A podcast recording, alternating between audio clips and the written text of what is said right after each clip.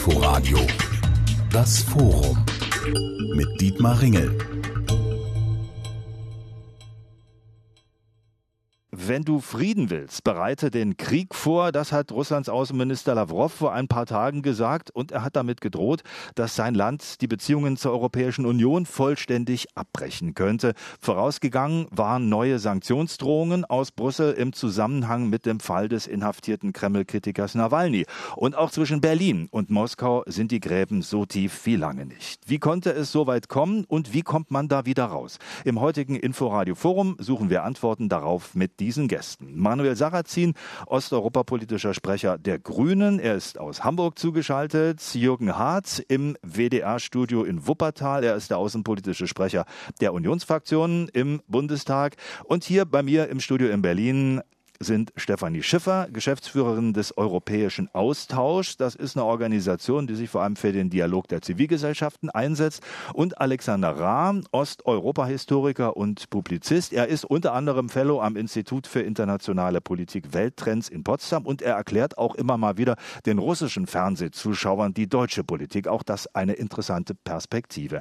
Herr Sarrazin, in jeder Beziehung gibt es ja mal gute, mal schlechte Zeiten. Muss es uns in Deutschland beunruhigen, wenn es zwischen Berlin und Moskau gerade mal nicht so gut läuft? Naja, beunruhigend ist natürlich, ähm, inwieweit die russische Außenpolitik meiner Ansicht nach gegen die Sicherheits- und Stabilitätsinteressen Deutschlands und Europas agiert und äh, auch mit welchem Impetus das gemacht wird. Es ist absehbar, dass äh, die russische Außenpolitik das Ziel einer Konfrontation mittelfristig hat und ähm, äh, das sollte einen natürlich beunruhigen, beziehungsweise man sollte dann natürlich sich darauf einstellen. Also Sie unterstellen Moskau, die setzen auf Konfrontation mit der Europäischen Union und darunter mit Deutschland. Woran machen Sie das fest? Es ist die erklärte Politik Moskaus, von daher würde ich das gar nicht eine Unterstellung nennen. Ganz im Gegenteil, ich finde es fast respektlos gegenüber äh, dem Kreml ihm zu unterstellen, das sei nicht ein nachvollziehbares und aus sozusagen in Anführungszeichen guten, ich finde schlechten Gründen absehbares Manöver der russischen Politik. Man will dort den äußeren Feind konstruieren aus innenpolitischen Gründen, die Gesellschaft mobilisiert halten gegen eine äußere Bedrohung, damit bloß niemand in Russland darüber nachdenkt, wie es eigentlich um die eigene Demokratie, die eigene wirtschaftliche Lage, die eigene Zukunft steht. Herr Hart, ist das auch Ihre Position? Sehen Sie es genauso?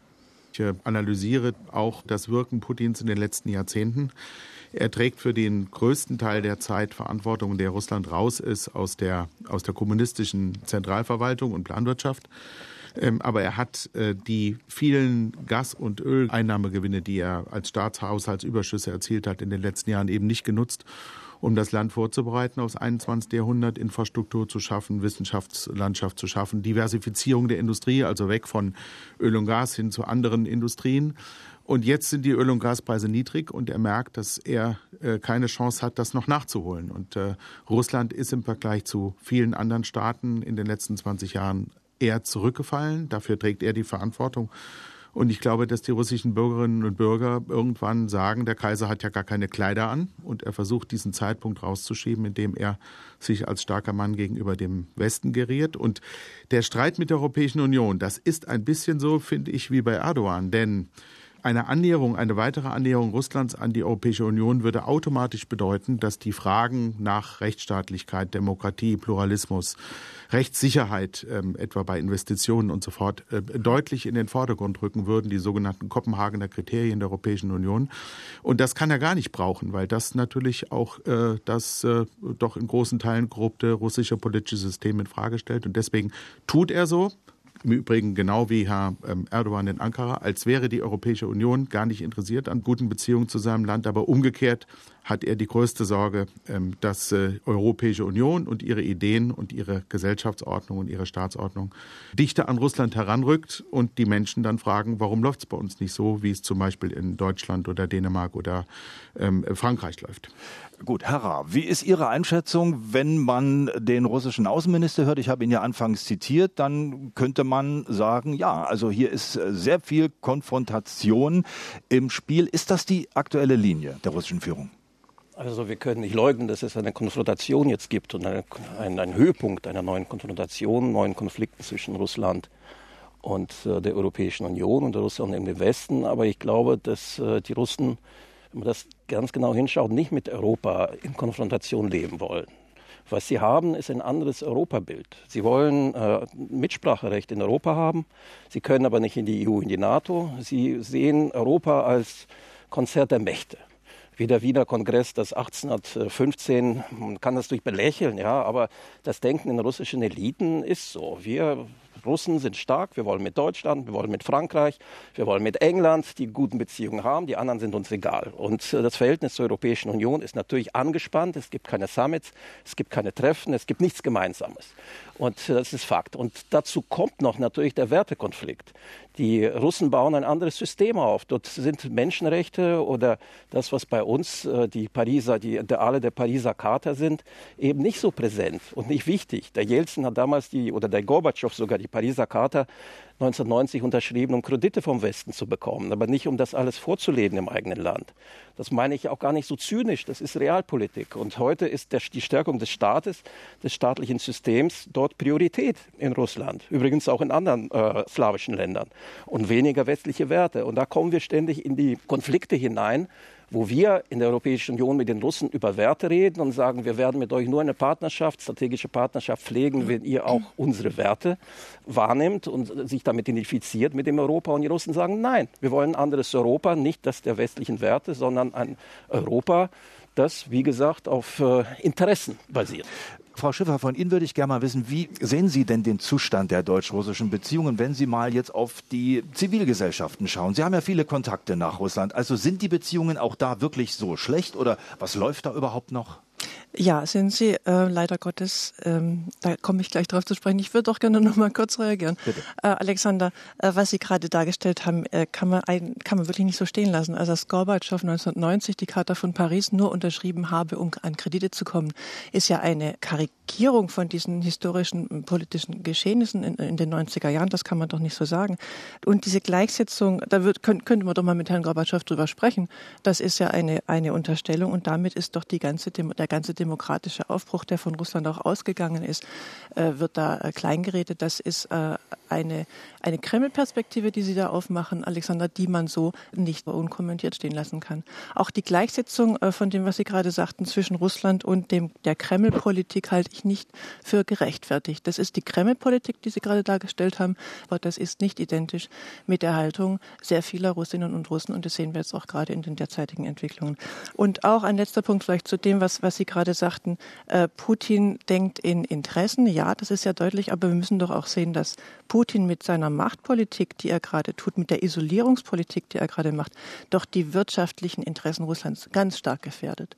Und was Sie vorhin sagten, äh, Russland ist nicht nur äh, in einer schwierigen äh, Position mit, mit Berlin, auch mit auch mit Brüssel, auch mit Kiew, auch mit den baltischen Staaten, gibt es ein Unverhältnis. Das ist doch eine Situation, die brandgefährlich ist für ganz Europa.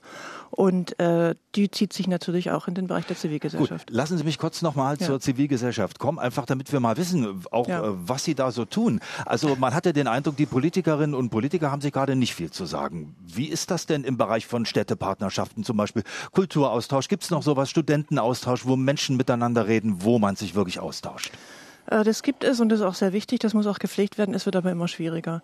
Äh, die Gesetze, die jetzt gerade verabschiedet werden von russischer Seite, stellen eine, Atmosphäre des Misstrauens her in der russischen Föderation gegenüber dem Ausland und auch gegenüber Akteuren, die mit dem Ausland zu tun haben. Durch diese Gesetzgebung, diese ausländischen Agenten, das ist so genannt, das sind äh, Organisationen und inzwischen auch Personen, also Einzelmenschen, Einzelpersonen, die sich politisch engagieren und Geld aus dem Ausland bekommen, die können jetzt kriminalisiert werden und werden dadurch aus der Gesellschaft im Grunde ausgegrenzt begrenzt. Das schlägt sich auch nieder auf die zwischengesellschaftlichen äh, Zusammenarbeit. Das ist in Russland ein, ein Misstrauen gegenüber dem Ausland, was auch in den Medien äh, gefördert wird. Ich selber äh, bin wegen unserer Arbeit mit einheimischen Wahlbeobachtern in der Russischen Föderation, kann ich seit zwei Jahren nicht mehr nach Russland einreisen und unsere Organisation ist als unerwünschte ausländische Organisation äh, gelabelt was uns enorme Probleme macht. Wir können im Grunde nicht mehr mit russischen Personen arbeiten, weil diese dann sich durch die Zusammenarbeit mit uns äh, strafbar machen. Mhm. Muss man sich vorstellen. Also wenn ich ein, ein Like setze in einem Post, der mir gefällt, von einem russischen Freund, Freundin, Kollegen, dann kann der oder die dafür strafverfolgt werden. Und das sind also, das ist eine ganz harte Keule, die da geschwungen wird und da wird wirklich äh, die Axt angelegt an die zwischengesellschaftliche Zusammenarbeit. Herr Sarrazin, wir haben jetzt über den Zustand der deutsch-russischen Beziehungen gesprochen. Der ist schlecht. Ähm, das haben wir festgestellt und das wird auch keiner leugnen. Aber das hat ja auch eine Vorgeschichte. Also wenn man darüber nachdenken will, wie Politik funktionieren kann, wie man vielleicht auch wieder rauskommt aus einer so verfahrenen Situation, da muss man vielleicht auch nochmal darüber sprechen, wie ist es denn dazu gekommen?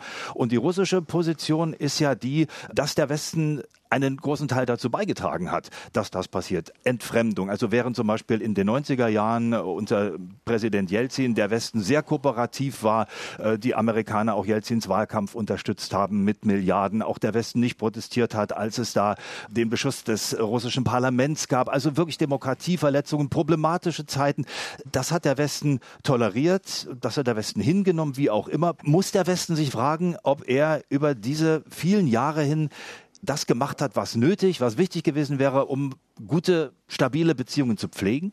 Meine Perspektive ist ein bisschen eine andere. Ich glaube, die größten Fehler, die in Anführungszeichen der Westen, was auch immer das ist, gemacht hat, waren in Zusammenarbeit mit Jelzin. Und äh, das ist meiner Ansicht nach vor allem die Wiederwahl Jelzins, äh, die in einem Bündnis zwischen westlichen Krediten und äh, einem innerrussischen Bündnis ähm, der zweiten Privat und dritten Privatisierungswelle stattgefunden hat, die mit zu dieser ungerechten, wirklich Wildwest-Kapitalisierung auch äh, beigetragen hat, die in Russland jetzt so viele noch in Erinnerung haben, was die 90er angeht. Danach kann man sagen, ist, dass es relativ schnell absehbar war, dass das Machtsystem Putin komplett sich außerhalb dessen bewegt, was vorher die gedachten Machtverhältnisse in der Jelzinokratie waren und ähm, dass auch die gesamte Art und Weise, wie das, ähm, wie das Umfeld von Herrn Putin mit ihm zusammen anfängt zu arbeiten, eine komplette Umgestaltung des Staats auch bedeuten würde. Die hat der Putin durchgeführt.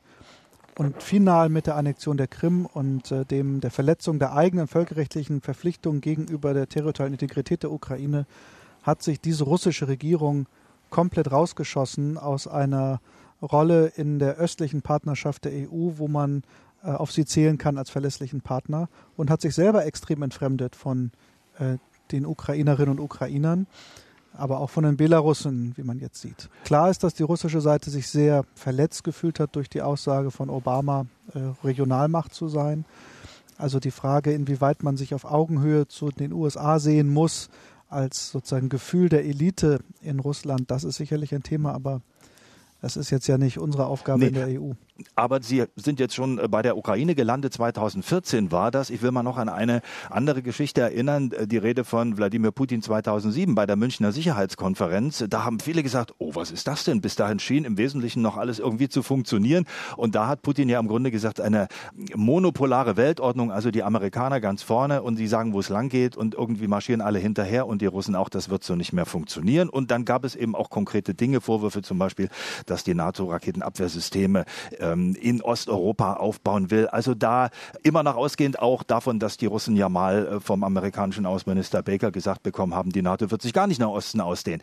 Dass das bis heute ein großes Problem ist. Oder Herr Hart, ist das abgegessen? Ist das der Schnee von gestern? Also da gibt es natürlich auch viel Legendenbildung. Ja, es gibt ja Leute, die behaupten, man hätte, Deutschland hätte oder die westlichen Welt hätte im 2 plus 4 Vertrag zugesagt, dass äh, die NATO nicht nach Osten erweitert wird.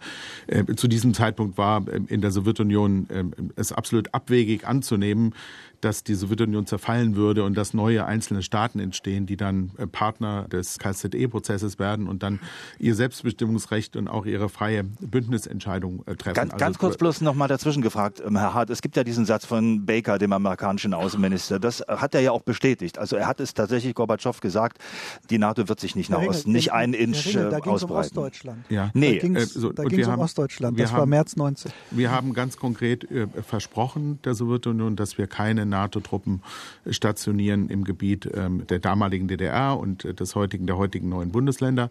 Wir haben außerdem einseitig als NATO gegenüber Russland zugesagt, dass wir keine substanziellen Kräfte ähm, stationieren wollen in, in den mittelosteuropäischen Staaten, die neue NATO-Mitglieder geworden sind. Da halten wir uns peinlich genau dran. Wir begeben uns an die Grenze, aber wir überschreiten sie nicht. Äh, zum Beispiel mit dem NATO-Bataillon in Litauen. Ähm, äh, das ist eben kein Regiment und auch nicht mehr, sondern das ist ein Bataillon. Ähm, und das ist in Estland und Lettland genauso. Und äh, wenn es entsprechende Manöver in Europa gibt, sind es jeweils ähm, temporäre Truppenverlagerungen, die dann aber auch wieder zurückgeführt werden. Also wir halten uns an das, was wir einseitig gegenüber Russland zugesagt haben im Blick auf die NATO und die Vorstellung, dass die Sowjetunion in irgendeiner Weise eine Zusage bekommen hat, dass die Staaten der früheren Sowjetunion, die dann mittlerweile unabhängige Staaten sind, sozusagen als ähm, Vorfrontgebiet äh, Russlands äh, nach der Pfeife Moskaus zu tanzen haben und eben ihre eigene Souveränität ähm, aufgeben, so wie das ja Russland äh, konkret für die Ukraine in Frage stellt, aber im Zweifel auch für Estland, Lettland und Litauen heute in Frage stellen würde, wenn diese Staaten nicht glücklicherweise bereits Mitglied der Europäischen Union wären. Ähm, das ist ein Zustand, den können wir nicht akzeptieren. Gut. Wir diskutieren heute über das komplizierte Verhältnis zwischen Deutschland und Russland, zwischen der Europäischen Union und Russland. Das liegt am Boden. Da sind sich die Beobachter ziemlich einig. Unterschiedliche Bewertungen gibt es. Wer ist woran konkret schuld. Wir wollen nochmal zurückschauen auf die Geschichte der letzten Jahrzehnte, aber natürlich auch auf die aktuellen Probleme von der Ukraine bis zum Fall Nawalny. All das in den nächsten Minuten hier im Inforadio. Ich sage Ihnen noch, wer meine Gäste sind. Manuel Sarrazin, osteuropapolitischer Sprecher der Grünen, Jürgen Hart, außenpolitischer Sprecher der Unionsfraktion im Bundestag, Stefanie Schiffer, Geschäftsführerin des Europäischen Austauschs und Alexander Ra, Osteuropa-Historiker und Publizist. Wir haben gerade gehört von Herrn Hart, dass die Ausdehnung der NATO Richtung Osten eine Geschichte ist, die man ja den Nachfolgestaaten der Sowjetunion oder auch den Polen nicht verbieten konnte. Aber von russischer Seite hört man bis heute, es ist ein Kardinalproblem, verletztes Vertrauen und es habe diese Zusage des Westens gegeben. Ich habe vorhin den amerikanischen Außenminister Baker zitiert. Herr Ra, wie schätzen Sie das an? Na, die Russen haben ja die erste und zweite Osterweiterungswelle der NATO akzeptiert und nicht dagegen opponiert, vielleicht rhetorisch, aber nicht mehr. Sie opponieren, wie Putin das 2007 auf der Münchner Sicherheitskonferenz gesagt hat, gegen einen Einschluss äh, oder eine, äh, einen Beitritt der Ukraine und Georgiens, also äh, der ehemaligen Sowjetrepubliken, äh, die genau an der Grenze zu Russland liegen, zu, zur NATO. Das aus militärischen und Sicherheitsgründen. Wissen Sie, ich glaube Folgendes. Also man wird ja wieder mit mir nicht einverstanden sein. Aber ich glaube, es ging von Anfang an vor 20 Jahren darum, einen Mechanismus zu schaffen, wie man die Russen einbindet. Und auf dieser Position stand Helmut Kohl und Gerhard Schröder. Und wir haben damals, äh, ich betone das, einen Mechanismus mit den Russen gehabt, die sogenannten Troika-Gespräche zwischen Frankreich, Deutschland und Russland. Ich weiß, das wird jetzt natürlich Kopfschütteln provozieren bei den osteuropäischen Ländern, die sagen, das dürft ihr auf keinen Fall machen. Aber diese Troika hat bewirkt, dass Russland konsultiert wurde und Russland Bescheid wusste, was der Westen eigentlich in Sicherheitsfragen tat. Das war noch vor der großen NATO-Osterweiterung. Gleichzeitig haben wir den NATO Russlandrat geschaffen. Warum hat er nicht funktioniert? Weil die NATO-Mitgliedstaaten sich zusammen erst äh, fanden, eine einheitliche Position gegen Russland bestimmten und die Russen dann vor vollendete Tatsachen stellten.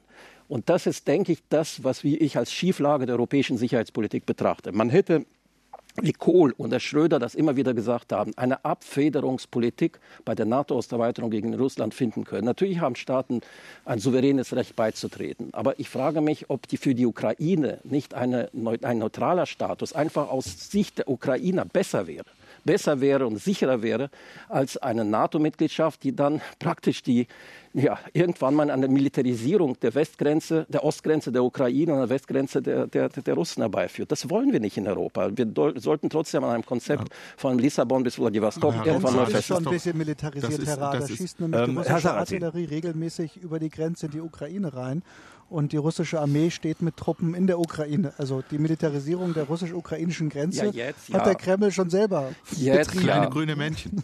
Jetzt ja, jetzt ja. Aber ich rede ja, ich wurde ja gefragt über die 90er Jahre, über die Nullerjahre, als die Fehler gemacht wurden. Gut, jetzt sind wir schon äh, bei der Ukraine eine ganz wichtige äh, Frage nach wie vor. 2014 gab es äh, diese Auseinandersetzungen. Wir erinnern uns der Maidan in Kiew, dann äh, die de facto Abspaltung des Donbass, später dann die Annexion der Krim durch Russland. Ich habe den Eindruck, aber Frau Schiffer, in der aktuellen Diskussion spielt dieser Ukraine-Konflikt gar nicht mehr die große Rolle. Da reden jetzt alle über Nawalny. Also ist das schon ein bisschen aus dem Fokus geraten? Muss man das erstmal ruhen lassen, über andere Dinge reden?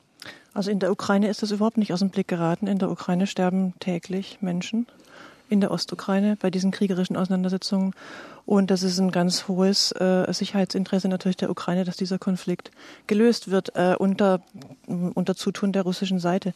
Und für Europa ist es auch ein, ein Riesenpunkt auf der Tagesordnung und die fünf Prinzipien, der EU von Mogherini, da ist der erste Punkt die Umsetzung der Minsker Vereinbarungen. Der ist tatsächlich, da passiert de facto nicht viel. Das ist von beiden Seiten, auch von der ukrainischen Seite und von der russischen Seite wird da gerade nicht viel gemacht. Das ist sozusagen eingefroren. Und das ist einer von verschiedenen eingefrorenen Konflikten in Europa, unter denen Europa leidet und die Lebendigkeit Europas leidet. Ja, dann schätzen Sie doch gleich mal ein, was glauben Sie denn müsste passieren, äh, damit sich dort tatsächlich was bewegt. Also es gibt ja einen Plan, Waffenstillstand, das erste Entflechtung, dann mhm. äh, der, der Frontlinien, dann ist aber auch von Wahlen die Rede. Äh, da. Wer hätte denn jetzt die Chance, die Möglichkeit, äh, dafür zu sorgen, dass was passiert? Naja, der Ball liegt auf der russischen Seite. Seite würde ich sagen, muss der Waffenstillstand eingehalten werden, natürlich auch mit der ukrainischen Seite. Und dann äh, müssen die Waffen raus, aus, der, aus der Region raus und das muss dann auch international kontrolliert werden.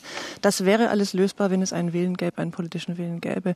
Aber da muss ich sagen, da ist das Problem, dass Russland, dass der Kreml im Moment ein Interesse an einer schwachen Ukraine hat, die nicht Mitglied der NATO wird durch diesen offenen Konflikt, genauso wie Georgien, und äh, kein Interesse hat, das haben wir in Transnistrien das gleiche Problem, äh, diesen Konflikt äh, zu befrieden. Und solange dieses Interesse nicht besteht äh, in, auf der russischen Seite, wird sich da, das ist meine äh, Einschätzung und nicht nur meine, äh, wird sich da auch nicht viel tun. Und das ist eine offene Wunde in Europa und das ist sehr, sehr bedauerlich. Herr Sarrazin, ja. damit im Zusammenhang steht ja auch die Frage, wie soll das mit der Krim weitergehen? Das, das war ja dann der eigentliche Anlass auch für ähm, eine Reihe von Wirtschaftssanktionen Russland gegenüber durch die Europäische Union.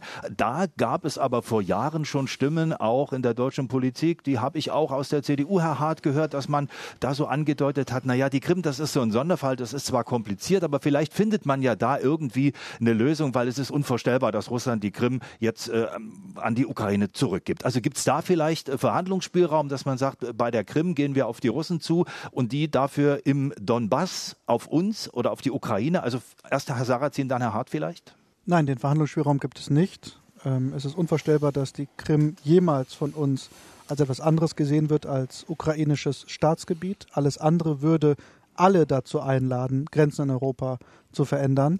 Und äh, damit meine ich unter anderem unsere Kollegen in Ankara, aber nicht nur. Die Grenzen in Europa sind in diesem Maße äh, gezeichnet.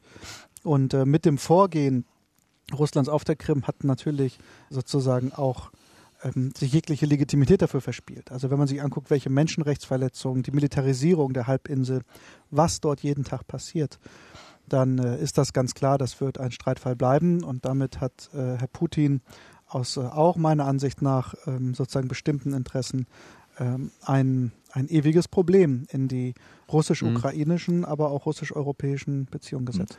Herr Hart, kurz noch dazwischen gefragt, es gibt auch Äußerungen zum Beispiel von Alexei Nawalny äh, zur Krim, der gesagt hat, also da müsste man vielleicht noch mal ein Referendum abhalten, aber dass der gesagt hätte, die Krim gehört zur Ukraine, soll zurückgegeben werden, hat man von ihm zum Beispiel auch nicht gehört. Ist das ein mhm. Zeichen dafür, dass in der Mehrheit der russischen Gesellschaft dafür keine Sympathie besteht?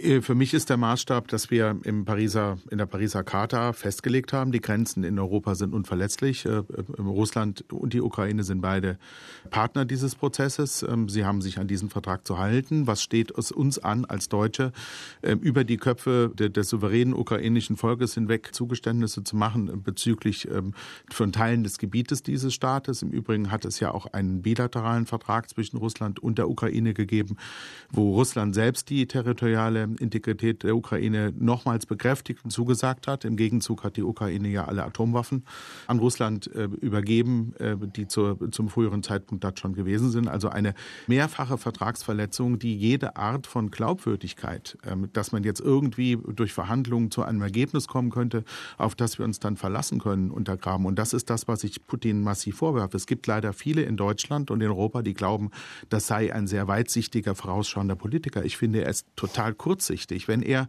die Ukraine, den Weg der Ukraine Richtung Assoziierung zur Europäischen Union, wirtschaftliche Verflechtung mit der EU Union äh, zugelassen hätte, dann hätte Russland am meisten davon profitiert. Denn äh, unter normalen, vernünftigen Bedingungen wäre die Ukraine einer der führenden Wirtschaftspartner Russlands immer gewesen. Und wenn die Europäische Union der Ukraine ökonomisch mit auf die Beine geholfen hätte, hätten die Russen am meisten davon profitiert. Und fünf Jahre später hätte Putin sagen können, einen solchen Vertrag will ich auch haben mit der Europäischen Union. Aber wir vermeiden alle die Fehler, die die Ukraine vielleicht gemacht hat. Und da hätten wir als Europäische Union wären bereit gewesen, viele ökonomische Kompromisse zu machen, um Russland an die EU zu binden. Aber das will Putin nicht, weil er weiß, in dem Augenblick, wo die Regeln der Europäischen Union näher an Russland kommen, landet er vor dem Staatsanwalt. Ich sehe bei Putin keine Chance, dass er in einem demokratischen, rechtsstaatlichen Russland nach Abtreten als Präsident ungeschoren davon kommt, weil ich glaube, dass es eine Vielzahl von Korruptionsvorwürfen gegen ihn geben wird, die dann auch in, russischen Gerichten verhandelt werden müssen.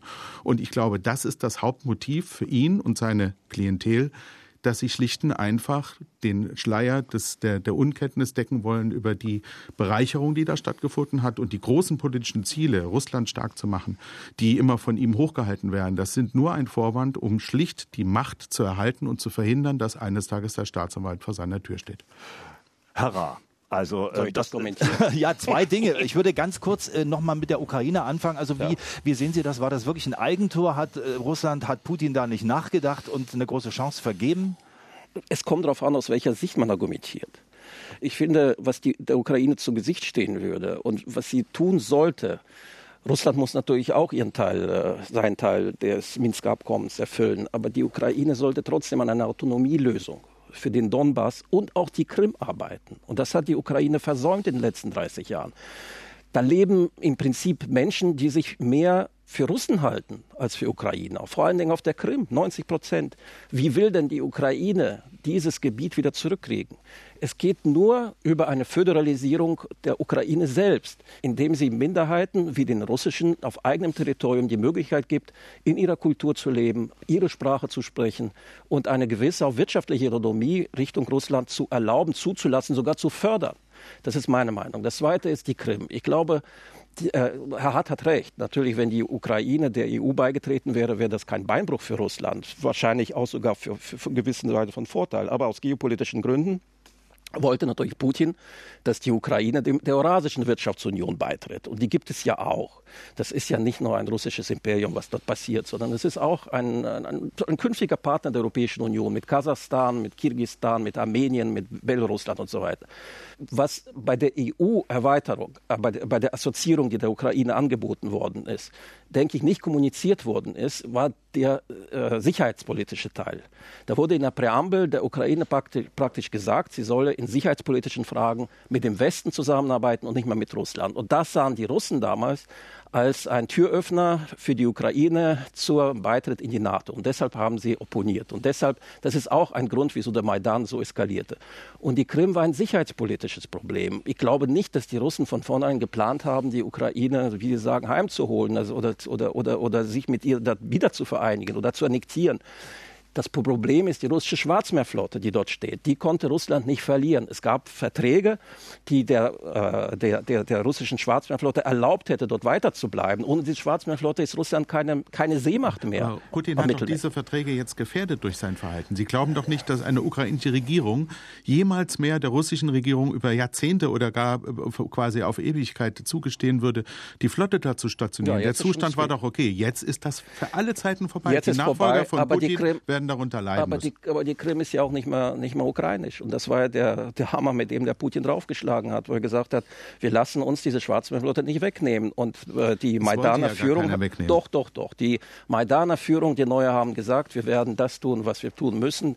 Äh, Im Grunde genommen muss die Schwarzmeerflotte so schnell wie möglich raus. Das hat ja auch schon Juschenko versucht. Und Janukowitsch hat damals noch ja, verlängert. Das ist doch Quatsch. Das ist kein Quatsch. Das, ist Kreml-Legende, es tut mir leid. Nein, Gut, ist, man kann die russische Sicht nicht immer mit Propaganda gleichsetzen. Die haben auch das ist die Kreml-Sicht. Die russische Sicht ist sowieso eine andere. Die russische, Sicht, die russische Sicht ist die. Ja, die es, ist, es ist naiv zu glauben, dass die Menschen alle für Nawalny sind. Der hat vier Prozent der Bevölkerung hinter sich. Ja, lassen Sie uns kurz, Herr Sarrazin, bitteschön. Man muss ja nicht alles glauben, was einem die russische Führung so erzählt. Die Jungs sind ja auch ganz klug klug und binden einem ja manchmal einen Bären auf. Und zum Beispiel, dass sie behaupten, es gäbe eine russische Minderheit in der Ukraine. Also eine solche Beleidigung äh, von äh, sozusagen der russischen Wichtigkeit der russischen Kultur in der Ukraine möchte ich mir doch verbitten. Ja, es gibt so viele russischsprachige Menschen in der Ukraine, die können Sie doch nicht als Minderheit abtun. Das ist ein existenzieller Teil dieses Staats. Ja, und das zu einer Minderheit zu erklären, um darüber sozusagen eigene politischen Interessen zu verfolgen, ist absolut falsch. Eine Autonomie der Krim gab es. Es ist richtig, dass Kiew sich viel zu wenig um die Krim gekümmert hat in den Jahrzehnten. So wie heute übrigens, wenn Sie mit den Menschen in Donetsk oder in Luhansk reden, die Menschen sich von Kiew, aber auch von Moskau verlassen fühlen, weil sie nämlich auch merken, man kümmert sich nicht um uns. Die Krim ist das Vorzeigeprojekt, da werden Milliarden reingesteckt. Gleichzeitig, wenn es um ein Referendum auf der Krim ginge, müsste man ja erstmal allen Bewohnern wieder ermöglichen, zurückzukommen. Also der Vorgang sozusagen, wie mit der Minderheit der Krim-Tataren umgegangen wird. Wenn Sie sich angucken, wie die Ethnisierung der Krim betrieben wird von Moskau, dann zu sagen, man muss aber Minderheitenrechte in der Ukraine besser behandeln, das ist schon in gewisser Hinsicht ein Hohn. Richtig ist, Herr Ra, Sevastopol ist ein strategisches Interesse Russlands gewesen. Ich glaube, Herr Putin hat in dieser einen Woche und in diesen zwei Wochen, wo in der Ukraine so dermaßen das Chaos war, einfach die Chance gesehen, einen alten Plan aus der Schublade zu holen und Fakten zu schaffen. Und das war ähm, in gewisser Hinsicht kurzfristig genial, mittel- bis langfristig aber halt ein bisschen problematisch. Und äh, da würde ich Herrn Hart zustimmen. Gut, wir wollen jetzt mal äh, die Krim und die Ukraine nicht abhaken, aber doch mal auf einen Punkt zu sprechen kommen, den Herr Hart vorhin ins Gespräch gebracht hat. Er hat nämlich so sinngemäß gesagt, ähm, Putin hat Angst, dass er am Ende äh, vor dem Staatsanwalt landet, äh, wenn die Europäische Union Richtung Russland ranrückt oder wenn die, die europäischen Maßstäbe, die, die Maßstäbe des europäischen Westens für Russland eines Tages gelten. Das ist ein korruptes System und äh, dann landet der, ich spitze mal ein bisschen zu, im Knast. Frau Schiffer, wie bewerten Sie das? Das äh, russische Regime derzeit ist tatsächlich ein extrem korruptes. Regime. Das muss man leider so feststellen. Deswegen besteht jeder Anlass zu der Befürchtung, dass es solche, äh, solche Strafverfolgung geben müsste. Und natürlich bringt es in dem Regime tätigen Menschen dazu, sich äh, dem noch stärker anzuschließen. Das sehen wir in Belarus auch so. Diese Korruption äh, schmiedet zusammen und das ist äh, was, wogegen die Leute jetzt auf die Straße gehen, weil die Wirtschaft ist schlecht. Die wirtschaftliche Lage ist schlecht, aus Gründen, über die wir auch schon gesprochen haben. Und das System funktioniert nicht. Aber wir reden jetzt immer über Putin. Äh, das russische System, die russische Gesellschaft ist doch im Grunde durch dieses Oligarchensystem und die enge Verbindung von politischen, wirtschaftlichen Interessen nicht nur mit Blick auf Putin äh, problematisch. Also was ist denn gewonnen, wenn, sage ich mal, irgendwann der nächste Präsident kommt, aber sich am System des Oligarchentums nichts ändert? Das ist tatsächlich, was Russland bevorsteht, ist ein ganz äh, grundlegender Systemwandel jetzt, weil das ist ein, ein System, was über die letzten 20 Jahre, seit Putin an der Macht ist, seit 21 Jahren, äh, systematisch auch aufgebaut worden ist. Und äh, man muss da äh, zurückgreifen. Aber muss man die Jelzin-Zeit nicht dazu rechnen, wo das entstanden ist? Da gab es auch, auch Oligarchie, aber mhm. sie war nicht so systematisch und sie war nicht so zentral aus dem Kreml dirigiert, wie das jetzt der Fall ist. Das war ein bisschen wie in der Ukraine, das gab verschiedene äh, Oligarchen, die sich da gegenseitig in Schach gehalten haben. Es ist grundlegend anders, aber was wirklich bevorsteht, und das ist eine Riesenaufgabe, äh, ist, ist mit dieser Korruption zu brechen und das wird äh, viel Energie kosten und ich würde sagen, wir müssen da äh, uns bereit machen. Die russische Zivilgesellschaft bereitet sich darauf vor und wir müssen uns auch bereit machen. Wir müssen unsere Hausaufgaben auch machen und das ist ein ganz großes Thema. Unser Haus hier in, in Ordnung halten und dass wir dazu tun, dass die Korruption, die oft auch zwei Enden hat, ein Ende ist, oft auch in der Europäischen Union. Wir diskutieren über das Verhältnis zwischen Deutschland und Russland, zwischen der Europäischen Union und Russland, das angespannt ist, wie lange nicht. Viele sagen, es war nie so schlecht, selbst in Zeiten des Kalten Krieges. Warum ist das so? Wie kommen wir da raus? Das ist unser Thema heute. Und das sind meine Gäste. Manuel Sarrazin, osteuropapolitischer Sprecher der Grünen, Jürgen Hart, außenpolitischer Sprecher der Unionsfraktion im Bundestag, Stefanie Schiffer, Geschäftsführerin des Europäischen Austauschs Austauschs und Alexander Ra, Osteuropa-Historiker und Publizist. Wir haben gerade schon über Korruption gesprochen, ein großes Thema in Russland, Oligarchenwirtschaft, ein politisches System, das eng verwoben ist äh, mit dieser Oligarchie. Frau Schiffer hat gerade gesagt, also es wird einen radikalen Wandel in der russischen Gesellschaft geben müssen. Und das ist also ein Thema, das uns natürlich auch gerade jetzt umtreibt im Zusammenhang mit Alexei Nawalny, der ja seit Jahren einen Antikorruptionsblock betreibt. Die Frage ist, Frau Schiffer, und da fangen wir gleich vielleicht nochmal an. Viele Menschen bringen da auf die Straße, aber kann aus dieser Erregung denn eine gesellschaftliche Bewegung werden, die was verändert in Russland? Ich denke auf jeden Fall, das Streben nach Sicherheit und Wohlstand ist ja ein ganz menschliches Streben. Und das haben die Russinnen und die Russen genauso wie, wie hier in Europa. Und wenn das System nicht mehr so funktioniert, wie das bisher funktioniert hat in Russland, das heißt auch wenn die wirtschaftliche Seite äh, schwach ist, dann kommen diese ganzen äh, Sicherheitsfragen und äh, die kommen dann an die Oberfläche. Und da passiert gerade sehr viel. Das System ist erschöpft nach über 20 Jahren. Das ist das System Putin erschöpft und diese reine Bezug der wirtschaftlichen Stärke aus dem Verkauf von Rohstoffen ist einfach auch nicht äh, zukunftsweisend. Das sehen die Russinnen und die Russen. Und äh, sie wehren sich jetzt gegen diese enorme Korruption im System. Und da wird einiges passieren, passieren müssen und äh, das Land wird sich frei strampeln. Ich bin da sehr, sehr, sehr optimistisch dafür. Und äh, ich denke, wir müssten hier einfach tun, was wir können, um das zu unterstützen. Sie sagen tun, was wir können. Hm. Was genau meinen Sie damit? Was ich vorhin sagte, unser eigenes Haus, unser im eigenen Haus aufräumen. Wir müssen hier auch in der EU gucken, wir müssen uns um die Geldwäsche kümmern, wir müssen uns äh, gegen die Cyberangriffe äh, verwehren, wir müssen Lobbyregister einführen. Wir können sehr viel auf unserer Seite tun, um äh, internationale Korruption, die ein Ende in Russland hat, ein Ende in Europa, um da, äh, da reinzugehen. Und da sind wir sehr gefordert. Gut, Herr Sarrazin, gerade hat man aber eher den Eindruck, dass Deutschland sich doch mehr um den Fall Nawalny und die Zustände in Russland kümmert. Ist das der Weg, der richtig und sinnvoll ist aus deutscher Sicht? Herr Nawalny wurde mit einem international geächteten Nervengift vergiftet. Und es ist total außer Frage, dass das nicht eine innere Angelegenheit Russlands ist, wenn ein solches Mittel eingesetzt wird, das international geächtet ist, eine Konvention, die Russland unterschrieben hat, die kein Staat nirgendwo benutzen darf.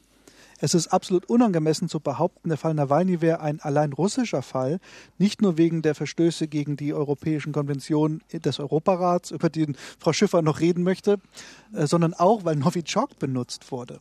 Und damit ist es sofort ein Anliegen der Weltgemeinschaft, wenn man es ernst meint, damit solche wirklich gemeingefährlichen Chemiewaffen weiterhin zu ächten. Ansonsten ist es so, dass das, was jetzt an Protesten passiert, ist ein russischer Vorgang. Ähm, wir sollten das betrachten, wir sollten das auch sehen, aber natürlich können wir das nicht beeinflussen und wir sollten es auch nicht beeinflussen. Aber gerade deswegen kann man doch sagen, was man sieht und was man denkt auch damit die Menschen in Russland sehen, dass wir sehen, was dort passiert. Gut, dass lassen, wir sehen, dass es dieses andere Russland gibt. Ja, lassen Sie mich nochmal nachfragen, vielleicht auch gleich die Frage an Herrn Hart, äh, Stichwort Nawalny. Wenn man äh, die russische Seite zur Kenntnis nimmt und wenn man äh, liest, wie dort in, den, in manchen Medien argumentiert wird, auch wie es der russische Außenminister tut, dann gibt es noch sehr viele offene Fragen, auch ganz konkreter Art. Und da sagen die Russen, dass die deutsche Seite sich eben der Aufklärung äh, bis zu einem gewissen Grade verweigert, dass es Anfragen der russischen Staatsanwaltschaft gibt, weil bevor man also mit diesem diesem Fall auch Politik macht, müsste man doch nur wirklich mal ganz definitiv klären, wer hat da an welcher Wasserflasche oder welcher Unterhose oder wie auch immer mit, mit Gift äh, operiert. Also gibt es da aus Ihrer Sicht noch offene Fragen, die man vielleicht das mal klären müsste? Oder ist das, ist das alles sicher und klar und da machen wir jetzt Offensivpolitik aus deutscher Sicht? Deutschland beantwortet selbstverständlich die Anfragen ähm, aus Russland bezüglich der ähm, Unterstützung bei der Aufklärung dieses Sachverhalts. Allerdings können wir natürlich nicht die Persönlichkeitsrechte äh, von Herrn Nawalny verletzen. Es gibt bestimmte Informationen, die sind äh, so personenbezogen, dass er da einwilligen müsste. Das wurde Russland auch so mitgeteilt. Und im Übrigen ähm, äh, bei Lichte betrachtet, Herr Nawalny war ja lange genug auch in einem russischen Krankenhaus. Seine Kleidung, sein Blut ist ihm entnommen worden. Also alles das, was man in der Charité ähm, sichergestellt hat, hat man auch bereits in äh, Russland sicherstellen können. Und äh, wir haben äh, uns beteiligt an dem internationalen Sanktionsregime gegen ähm, Russland, weil wir sagen, zwar nicht nur wir, sondern alle ähm, übrigen Unterzeichnerstaaten des ähm, Chemiewaffenverbotsvertrags, dass Russland seine Pflichten aus diesem Vertrag, nämlich zur Aufklärung des Sachverhalts beizutragen und vor allem dafür zu sorgen, dass dieser verbotene chemische Kampfstoff verschwindet aus der Welt und ähm, eben nicht in Russland irgendwo in irgendeinem Keller weiter existiert, äh, weil Russland diesen Verpflichtungen nicht nachkommt. Und es ist ein Konflikt der Vertragspartner, der Vertragsstaaten des Chemiewaffenverbotsabkommens mit Russland.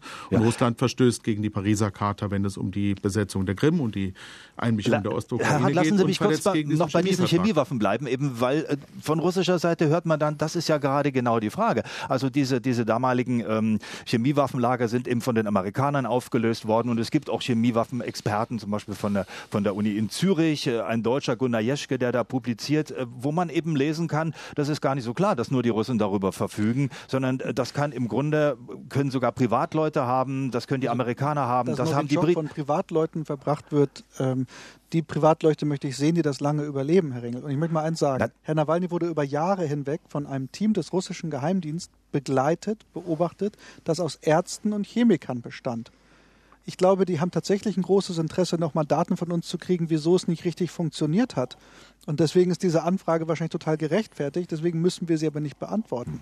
Gut, ich gebe jetzt mal Herrn Rah noch äh, die Möglichkeit, mal seine Position zu sagen. Meine Position. Ich glaube, es ist auch sehr viel absolut richtig gesagt worden. Es ist ein Skandal, dass äh, ein Politiker oder ein Blogger oder ein Journalist mit äh, dem verbotenen Kampfstoff äh, vergiftet worden ist. Und natürlich muss man Aufklärung machen. Und da verspreche ich mich mehr da, davon, wenn zum Beispiel Ärzte von russischer und deutscher Seite doch zu einem gemeinsamen Konzilium mal zusammenkommen können. Die können doch voneinander Informationen nicht verstecken. Da kann man auch propagandistisch nichts tun. Die eine sagt, vielleicht kommt man ja zu einem gemeinsamen Ergebnis. Und auch die Ermittlungsbehörden sollten von beiden Seiten mehr dafür tun, um gemeinsam hier nachzuforschen, um gemeinsam hier die Wahrheit zu finden. Ich bin, wie Sie gesagt haben, oft äh, im russischen äh, Fernsehen vorbei. Ich gehe nicht äh, nur da in diese offiziellen Kanäle. Ich bin auch in vielen, vielen örtlichen, äh, lokalen äh, Talkshows werde ich eingeladen. Und was glauben Sie, was ich da für böse Reaktionen bekomme von Tausenden von Russen, die sagen, der Westen will uns bedrohen?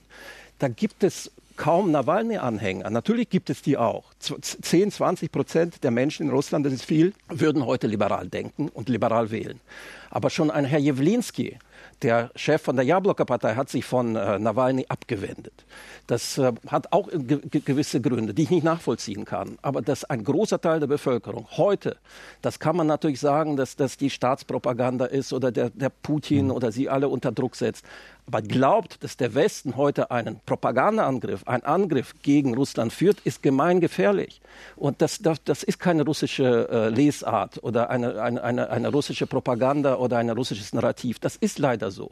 Und dagegen muss man auch vorgehen. Und deshalb rate ich zur Behutsamkeit und zu einem Dialog, der vor allen Dingen diese Konflikte, die, die lösbar sind, wie zum Beispiel die Vergiftung, gemeinsam angehen. Gut, äh, Frau Schiffer, Sie haben ja vorhin den Europarat äh, angesprochen. Da geht es ja auch oft um Fragen Menschenrechtsverletzungen. Russland ist dort Mitglied, auch der Europäische Gerichtshof für Menschenrechte befasst sich mit Fällen, die mit Russland zu tun haben. Gibt es da eine Chance, in diesem Gremium mit Russland wieder näher zusammenzukommen? Na, das war ja die Hoffnung, die verbunden war damit, dass man das, das Stimmrecht der russischen Delegation wieder erteilt hat.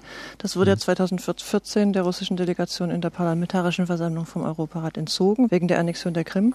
Obwohl da keine Fortschritte, worüber wir schon gesprochen haben, erzielt worden sind, wurde trotzdem als Zeichen des guten Willens an die russische Delegation diese, dieses Stimmrecht wieder erteilt. Also die russische Delegation im, im, in der Parlamentarischen Versammlung hat die vollen Rechte jetzt wieder.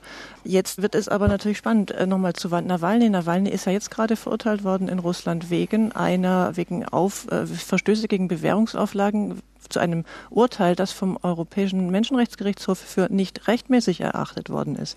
Das heißt, da haben wir wieder eine, einen Verstoß und eine Nichtanerkennung, eine Nichtumsetzung eines, äh, eines äh, Gerichtsurteils des Europäischen Menschenrechtsgerichtshofs vom, vom Europarat.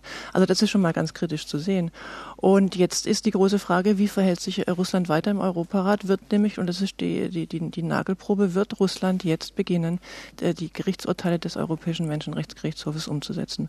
Und da muss man ganz genau hingucken. Und wenn das passiert, ist es gut. Und das war das Versprechen, was Russland ja auch gesagt hatte. Wenn wir wieder drin sind im Europarat, dann werden wir auch die Gerichtsurteile umsetzen. Was jetzt in Moskau passiert ist mit Nawalny, ist das Gegenteil. Nawalny ist verurteilt worden aufgrund von einem Urteil, was der Europäische Menschenrechtsgerichtshof schon kassiert hatte eigentlich. Das andere ist, werden die, äh, die, die Berichterstatter vom Europarat ins Land reingelassen. Das ist eine Auflage, eine Verpflichtung von, von Russland, die reinzulassen. Und äh, da, auch da muss man genau gucken. Wenn Russland das alles macht, ist es gut. Und dann haben wir auch wieder eine, eine, eine Ebene, auf der man miteinander reden kann. Gut, jetzt müssen wir auf ein Stichwort natürlich noch zu sprechen kommen. Das ist die Erdgaspipeline Nord Stream 2. Herr Sarrazin, von Ihrer Partei, also es gibt Kritik aus allen Richtungen, aber ganz massiv auch von Ihrer Partei. Ist das wirklich als politisches Druckmittel geeignet, um mit Russland wieder ins Gespräch zu kommen. Ist das ein, ein geeignetes Mittel? Ja, es ist die klare Ansage, wir machen an einer Stelle mal ernst. Wir werden weiter bei euch Gas kaufen, aber diese Pipeline, wo ihr jedes Jahr so zwei, drei Milliarden Transitgebühren in, durch die Ukraine spart, die haben wir keinen Bock drauf im Moment. Wenn ihr so seid, nee, dann nicht mit uns. Und by the way, Putins Familien kriegen ja immer so Geschenke, so Gazprom-Anteile und so. Wenn die Angela Merkel jetzt in der Pressekonferenz heute Nachmittag bei Ihnen im RBB sagt, also Nord Stream findet sie es irgendwie ein schlechtes Projekt, mehr muss sie gar nicht machen. Dann gehen die Aktienkurse von Gazprom runter Und ähm, ja, die ganzen Familienangehörigen von Herrn Putin, die diese Anteile gekriegt haben, haben alle ein bisschen weniger in der Tasche. Und deswegen ist es ein geeignetes Mittel zur Klarstellung, dass man die eigene Position, die man rhetorisch vertritt, auch glaubwürdig so meint. Die russische Seite weiß ganz genau einzuschätzen, dass es nicht nur darauf ankommt, was man redet, sondern auch, was man macht. Da hat man eine hohe Sensibilität für und auch ein hohes Gespür. Und äh, da sind wir jetzt an der Stelle, dass wir endlich auch mal zeigen müssen, dass wir neben personenbezogenen Sanktionen äh, auch etwas machen, auch weil es schwierig sein wird, den Kreis der personenbezogenen Sanktionen sozusagen in einem verhältnismäßigen Maße wirklich äh, auszuweiten, sodass man das weite Umfeld Putins treffen würde. Herr Hart, in der CDU, soweit ich das sehe, gibt es da unterschiedliche Meinungen. Mhm. Es gibt Meinungen, die ganz in die Richtung gehen, die wir gerade von Herrn Sarrazin gehört haben. Wie sehen Sie es? Ich persönlich bin dagegen, das Projekt zu stoppen. Und zwar aus einem ganz einfachen Grund. Ich halte diese Pipeline für ökonomisch ähm, ein Fehler. Ich glaube nicht, dass die sich jemals rentiert. Ich glaube, die Prognosen, äh, dass man diese Leitung unbedingt braucht, äh, stammen aus einer Zeit, als da man noch ganz andere Erwartungen an den Gasabsatz nach Europa hatte, an, in die Europäische Union hatte. Und ich glaube, dass wenn wir das jetzt gesetzlich verbieten würden, was wir vielleicht tatsächlich könnten, äh, müssten wir natürlich ähm, vermutlich für viele Investoren bei diesem Projekt Schadensersatz leisten. Und dann würden wir denen das ökonomische Risiko, dass sie mit dem Bau dieser Pipeline eingegangen sind, von den Schultern nehmen. Ich würde es äh, äh, überhaupt nicht so hochhängen, wie es hochgehängt wird. Es, ist, äh, es hat einen Symbolcharakter bekommen, äh, der mir überhaupt nicht gefällt, weil am Ende des Tages sich vielleicht sogar die Eigentümer von Gazprom darüber freuen würden, wenn der deutsche Steuerzahler ihnen eine Entschädigung für den Nichtfertigbau dieser Leitung geben würde. Ähm, ich bin der Meinung, Meinung, wir sollten in der Europäischen Union diskutieren, wie wollen wir einseitig abhängig sein von bestimmten Energiequellen brauchen wir eine entsprechende Diversifizierung und ähm, äh, was bedeutet das für die Menge russischen Gases im europäischen Netzen? Und dann spielt die Frage, über welche Leitungen die kommen, erst eine, eine sekundäre Rolle. Aber diese Diskussion haben wir unseren europäischen Partnern leider verweigert, weil es in der ähm, Koalition unter maßgeblicher unter Betreiben der SPD immer große Hemmungen hatte, das Thema Energiesicherheit in Russland ähm, kritisch zu diskutieren. Und äh, wenn wir die Leitung dicht machen würden, äh, würden wir letztlich letztlich äh, diese Diskussion auch nicht befördern, sondern sie würde nach wie vor erforderlich sein, dass wir einfach sagen, Energiesicherheit, was bedeutet das? Wo sind unsere redundanten Systeme, über die wir uns versorgen könnten, für den Fall, dass jemand die Gaszulieferung politisch motiviert äh, drosselt. Äh, das würde ich gar nicht mal nur auf Russland beziehen, aber Russland ist natürlich mit ähm, knapp 40 Prozent Gasanteil ist, glaube ich, mittlerweile natürlich die erste Adresse für diese Diskussion. Herr Raab, was glauben Sie, wie würde Russland reagieren, wenn sich die Meinung von Herrn Sarrazin durchsetzt und es eine Entscheidung gibt, die Leitung wird nicht in Betrieb gehen? Also ehrlicherweise muss ich hier sagen, ich äh, habe einen Beratervertrag mit Gazprom. Also ich kann hier nicht gegen die Pipeline opponieren. Werde ich auch nicht. Würden Sie aber gerne? Oder? Äh, na, wissen Sie, was, was, was, mir jetzt der, äh, was der Herr Hart gesagt hat, das ist, glaube ich, der, der Ausweg und der richtige Weg. Und äh, wir sollten diese Pipeline nicht zu hoch hängen. Sicherlich für Sie ist das ein Symbol, mit dem man die Russen vielleicht, äh, naja, für Nawalny verprügeln kann. Aber das wird äh, weder den deutschen Arbeitsplätzen noch der deutschen Industrie noch dem deutschen Ansinnen, ein, ein Hub für norwegisches, russisches und auch amerikanisches Gas zu werden, nicht gerecht. Und ich glaube, Wissen Sie, äh, Herr Sarrazin, was würden Sie dazu sagen, wenn wir jetzt den Vorschlag alle unterbreiten würden, zurückzukommen zu der eigentlichen Idee, die eigentlich Nordsee Pipelines beide als unnötig äh, gemacht hätten, nämlich das Gaskonsortium in der Ukraine. Russlands Firmen Gazprom, deutsche Firmen, europäische Firmen und ukrainische Firmen hätten sich an der Modernisierung des ukrainischen äh, Gastransitleitungsnetzes beteiligt und dann wäre der Großteil des äh, Gases weiterhin über die Ukraine gegangen. Und so wie ich das verstehe, will die deutsche und europäische Seite und auch die russische Seite weiterhin dieses Konsortium irgendwann einmal wiederbeleben. Und dann wird es ja zu einer Balance kommen. Dann bleibt doch die Ukraine im Spiel, das, was ja auch die Amerikaner wollen. Bloß muss die ukrainische Regierung das auch so handhaben, auch wollen, ernsthaft wollen und äh, Investitionen von außen in ihr Gaspipeline-Projekt, auch, auch dann Privatbesitz für andere Firmen zulassen. Aber lassen Sie mich nochmal nachfragen, es geht ja auch um das politische Signal, das Herr Sarrazin beschrieben hat, ja. dass der Westen mal ernst machen müsste und sagen müsste, so, bis hierhin und nicht weiter. Würde man das ähm, in Moskau als Zeichen der Stärke des Westens verstehen und über bestimmte politische Dinge nachdenken? Das würde mehr zur Konfrontation führen, denke ich. Auf der anderen Seite existiert ja die Nord Stream Pipeline 1. Wir brauchen dieses Gas, die Russen werden so argumentieren und wir dürfen eins nicht vergessen und das, was der Heiko Maas gesagt hat im Parlament. Das äh, werden die Grünen natürlich negieren, aber ich finde das genau richtig. Was tu, wenn wir Russland zu weit unter Druck setzen, dann gehen die nach China. Und dann gibt es ein Militärbündnis zwischen Russland und China, das uns überhaupt nicht schmecken wird. Das wird die Geopolitik in Europa verändern. Da stimme ich hundertprozentig zu. Das ist so. Und das müssen wir nicht als Fundis, aber als Realos auch immer wieder sehen. Gut, an dieser Stelle würde ich gerne noch ein bisschen vielleicht auch über China diskutieren, aber an dieser Stelle geht das nicht mehr. Unser Forum ist zu Ende, die Zeit ist rum. Ich bedanke mich herzlich bei Manuel Sarrazin, osteuropapolitischer Sprecher der Grünen, Jürgen Hart, der außenpolitische Sprecher der Unionsfraktion im Bundestag, Stefanie Schiffer, Geschäftsführerin des Europäischen Austauschs und Alexander Ra, Osteuropa-Historiker und Publizist. Danke Ihnen für diese Debatte, Ihnen daheim fürs Zuhören. Bis zum nächsten Mal.